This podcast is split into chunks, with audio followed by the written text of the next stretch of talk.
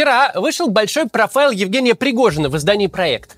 Из него мы узнали множество изумительных подробностей о личности человека, который, оставшись бандюком самого мелкого пошиба, сделался едва ли не главным политическим актором в России.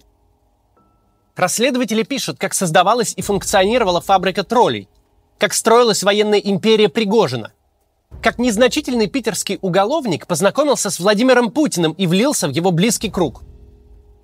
Но интереснее, конечно, не изложение событий, интересно именно, что личность Пригожина – Личность кровожадная, на всю голову отбитая, ничем не ограниченная, а главное осознание, вот этому человеку Путин своими руками вручил нереальный объем силы и власти. Таким образом, расследование проекта, оно совсем не о Пригожине. Оно о Путине, которому хватило глупости вооружить такого, как Пригожин.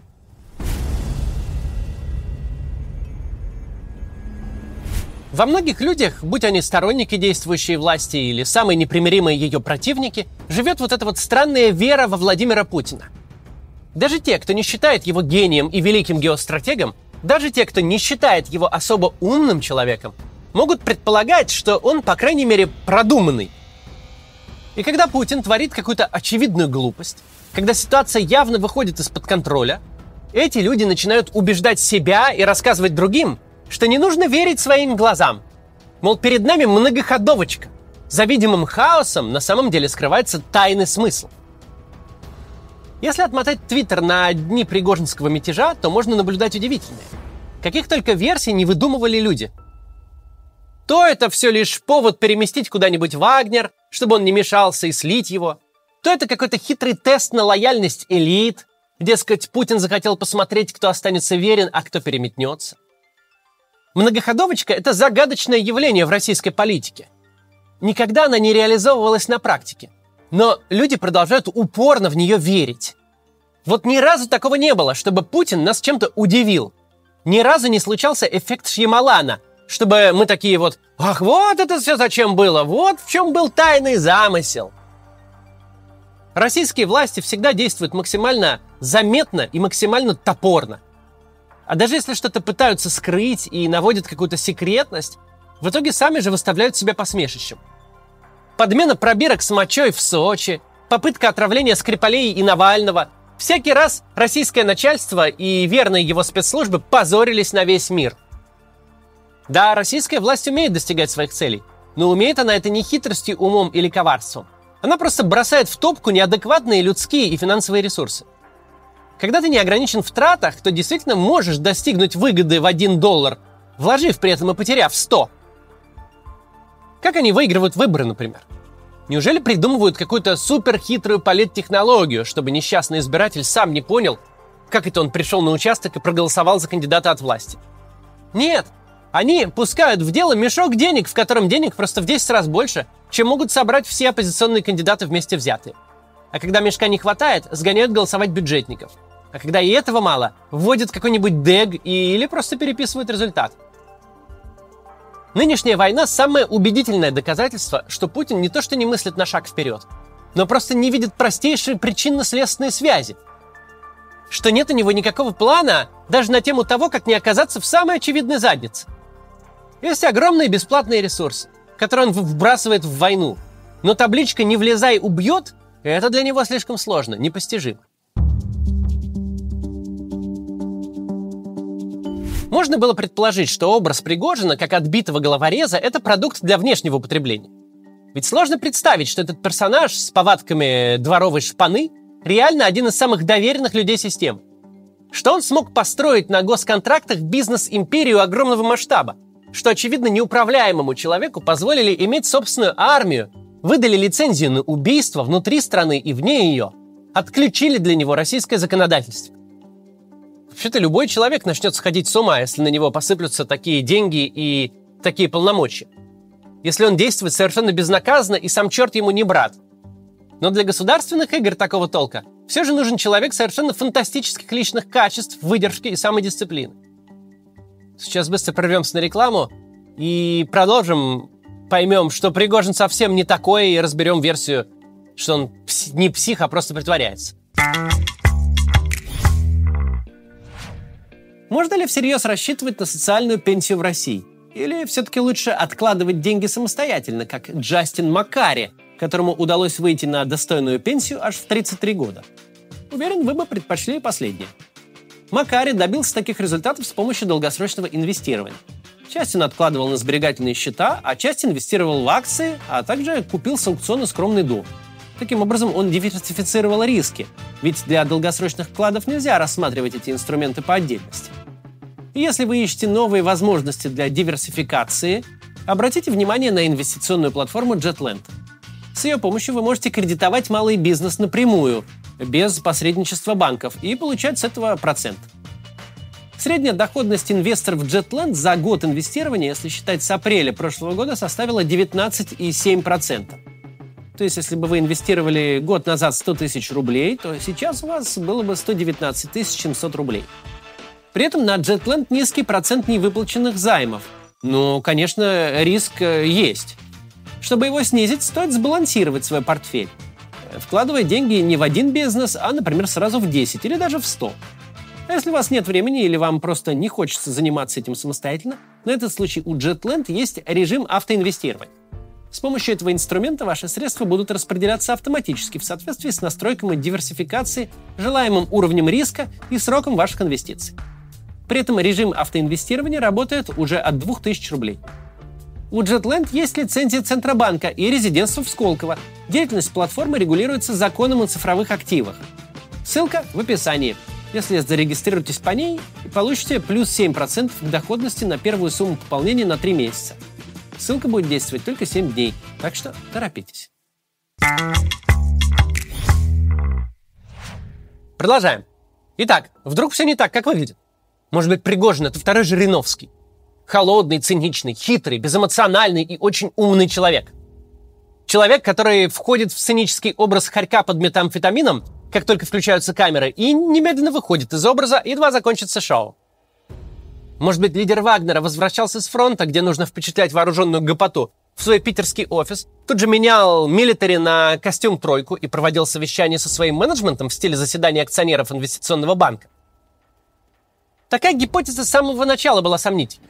Все же, чтобы настолько ловко перевоплощаться, чтобы бесшовно переходить из промзоны исправительной колонии в офис на Уолл-стрит, нужно обладать либо недюжным талантом, либо огромным опытом.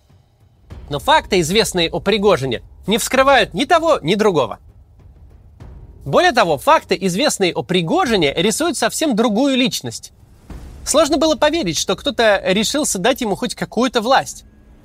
Кому бы пришло в голову поставить его хотя бы менеджером отдела в магазин бытовой техники? Не то что дать бабки, измеряемые процентами российского ВВП, и позволить создать частную армию. Невозможно же быть таким идиотом, чтобы человеку, который себя не контролирует, добровольно отдать столько власти. Особенно если ты, как президент России, эту власть планируешь сохранить. Но мы прочитали профайл проекта и понимаем, возможно, Пригожин не играл на камеру. Он правда такой и есть. Клинический псих, помешанный на насилии. Для него насилие – это не реакция на какую-то экстренную ситуацию. Для него насилие – это все. С помощью насилия он управляет собственной империей. В его офисе, будто в средневековом замке, есть отдельный пыточный подвал, куда сажают провинившихся. С помощью насилия он борется с конкурентами, общается с армейскими генералами, этих может просто избить. Вот насилие он получает настоящее удовольствие – лично руководит избиениями и пытками, держит в своем доме фотографии отрезанных голов. Даже образ классического мафиози не налазит на Пригожин. Насилие для Пригожина не прикладной инструмент из серии типа «Соседняя банда работает на нашей территории, надо им бошки поотрывать». Насилие для Пригожина – болезненная страсть. Судя по всему, перед нами не просто преступная империя, построенная на насилии. Эта преступная империя построена для того, чтобы ее лидер мог безнаказанно насилием упиваться. Самые свирепые диктатуры и самые либеральные демократии с такими пассажирами поступают одинаково, изолируют от общества. В какой-нибудь Швеции в тюремной психбольнице, в какой-нибудь Северной Корее на расстрельном полигоне. Но результат один. Такие патологические личности ни в одном государстве не будут гулять без поводка и намордника. Они опасны. Опасны в первую очередь тем, что непредсказуемы.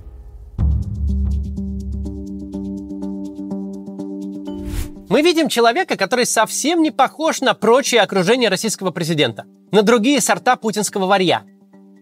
Да, у него похожий дворец. Да, он э, живет в нелепой роскоши. Но, судя по всему, мотивируется он совсем не деньгами. Деньги и образ жизни – просто приятный для него бонус. Главное, он чувствует себя богом. Может карать и миловать. Может человека, скажем, кухонным слайсером нашинковать. И ничего ему за это не будет. Рано или поздно такой человек непременно выйдет из-под контроля. Чтобы этого не понимать, нужна какая-то особая форма умственной отсталости. Невозможно представить, что Путин не знал, с кем имеет дело. С человеком, которому водяной пистолет нельзя доверить. И все же Путин дал Пригожину столько власти, что только чудом не лишился своей. Когда мы читаем историю Пригожина в изложении проекта, самое жуткое в ней не малоаппетитные подробности жизни бандита. Мало ли патологических личностей на свете. Они есть в любом обществе. Самое жуткое в истории Пригожина – это то, что мы узнали о Путине. Оказывается, этот человек не просто не способен к многоходовочкам и сложному планированию. Он не осознает самые очевидные последствия своих действий. Он в буквальном смысле не понимает, с кем имеет дело. Этот человек отбитому на голову уголовнику дал карт-бланш на любые действия безо всякого плана на тот случай, когда уголовник выйдет из-под контроля. Тут возникает закономерный вопрос. Как же столь недалекий президент удерживает власть в России? Не может же настолько примитивное существо хоть как-то решать вопросы и как-то балансировать группы интересов? как-то править в конечном итоге. Ну да, всякий раз, когда мы видим его действия и их последствия, мы понимаем, что этот человек идиот.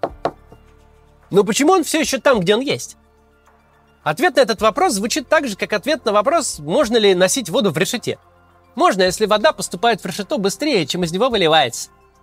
Если твоя страна пухнет от денег и ресурсов, если она получает бесплатную нефтяную валюту, если в ней живут десятки миллионов образованных и талантливых людей – если ресурсный пирог растет бесконечно и можно его делить так, чтобы все окружение свое сделать миллиардерами, то нет большой проблемы такую систему держать в балансе. Более того, нужно приложить специальные усилия, чтобы ее из баланса вывести. Нужно быть совсем скудоумным, чтобы не преуспеть в тех условиях, в которых находился Путин. Нет внешних врагов. Враги внутренние не представляют серьезной угрозы. Денег сколько угодно, и потратить их полностью не представляется возможным. Короче говоря, Сегодняшнее положение Путина – это как если бы наследник миллиардеров настолько бы преуспел, что стал бы супервайзером в Макдональдсе. Не так уж плохо быть супервайзером Макдональдса. Для большинства людей это было бы неплохим этапом карьеры. Но если ты попал на такую должность, имея фамилию Гейтс или Ротшильд, то, наверное, это не выглядит впечатляюще. Путин выиграл в фантастической лотерее. Он встал во главе страны тогда, когда она просто не могла провалиться. Лекция Сергея Гуриева 2012 года называлась «Почему российская экономика обречена на успех?». И на тот момент, когда Гуриев эту лекцию читал, иначе, чем в заголовке, будущее просто не представлялось. Невозможно провалиться, когда весь мир распихивает тебе столько денег по карманам, что хватает и дружков своих миллиардерами сделать, и населению худо-бедно чего-то раздавать. Владимир Путин держится у власти не потому, что у него есть хоть какие-то для этого качества, а потому что нужен был особый талант – чтобы у власти в таких обстоятельствах не удержаться. Но, видимо, есть в жизни какая-то справедливость.